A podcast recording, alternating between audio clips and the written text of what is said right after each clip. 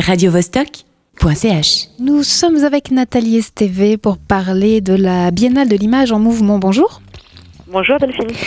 Qu'est-ce que la BIM en deux mots? Ou en deux mots, la BIM est une manifestation hybride. Très bien, il y a- il y, a beaucoup de, de vidéos, j'imagine, de projections. Mais pas que. Alors oui, donc on présente tant des installations multimédia, donc des installations cinématographiques, que des films au cinéma Spoutnik en première ou lors de projections en présence d'artistes. Et ensuite, on boucle dans notre cinéma, mais aussi des performances. C'est pour ça que je dis que la manifestation est hybride. Parce qu'on présente différents types de choses. Mais le point de départ, c'est quoi? Là, on vous êtes à la 15e édition. euh, Qu'est-ce qui vous réunit?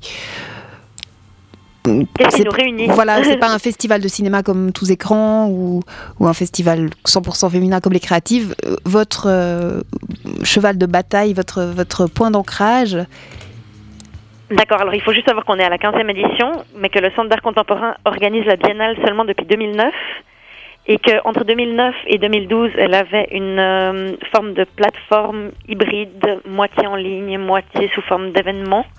Et elle a été relancée sous sa forme actuelle seulement en 2014.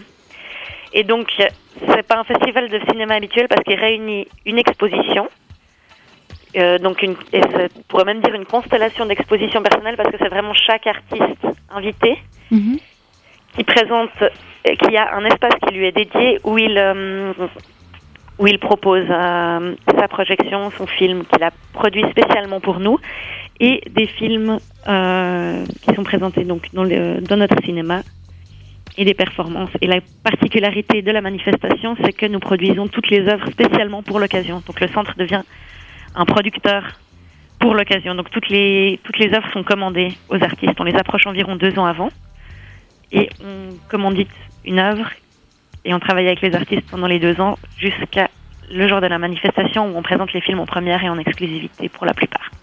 Très bien. Euh, J'ai vu que la direction artistique est internationale. Euh, nous avons Andrea Bellini, euh, qui est le directeur du Centre d'art contemporain de Genève, mais qui collabore avec Cecilia Alemani de New York, Caroline Bourgeois de Paris et Elvira Diangani de Londres. Tout à fait, oui. Alors, le principe de la manifestation depuis 2014, c'est de, choisir chaque année de nouvelles curatrices. Et donc, comme vous l'avez dit, cette année, on a un, une curatrice de haute volée, donc avec Caroline Bourgeois, qui est curatrice de la, de la collection Pinot et du Palazzo Grassi à Venise. Elvira Diangani Oz, qui, est, qui a été curatrice à la Tate, qui enseigne maintenant à Goldsmith et qui est aussi euh, membre du comité, euh, je crois que ça s'appelle le Taut Council de la Fondation Prada. Et enfin, Cécilia Alemani, qui est donc la curatrice de la Highline Art à New York, donc la- le, programme art- d'art d'art intégré sur la Highline. Donc, je ne sais pas si vous connaissez la Highline, mais c'est vraiment chouette. Je rappelle que le festival commence demain, euh, que la, la biennale démarre demain, avec notamment euh, le projet spécial dont vous êtes la responsable, qui s'appelle Génération, et le prix, euh, peut-être vous pouvez nous, nous expliquer en deux mots, le prix sera dévoilé demain. Donc oui, c'est un ah, concours. genre, je ne suis pas la, la responsable de génération, mais alors, euh, une des particularités de cette manifestation, de cette édition pardon, de la Biennale, c'est qu'on a relancé justement le concours international qui était tenu pe- dans- lors des, des premières éditions de la Biennale. Donc la Biennale, quand elle était organisée par André Eaton, donc entre 1985, année de sa fondation, et 2009, elle incluait un concours international très ouvert, euh, en fait qui était presque sous forme d'appel à projet.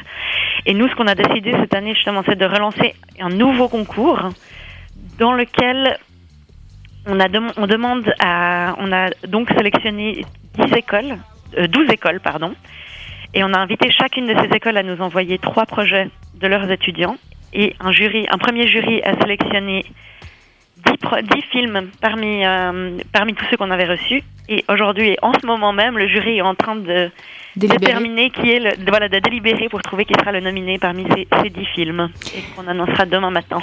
à 11h. Et peut-être pour terminer, nous parler d'une table ronde, parce qu'il y en a tous les jours. Non, alors il y a plusieurs tables rondes. il y a cinq tables rondes en tout qui réunissent donc les artistes de la Biennale et des enseignants ou de la aide ou de différentes écoles et différents intervenants du milieu.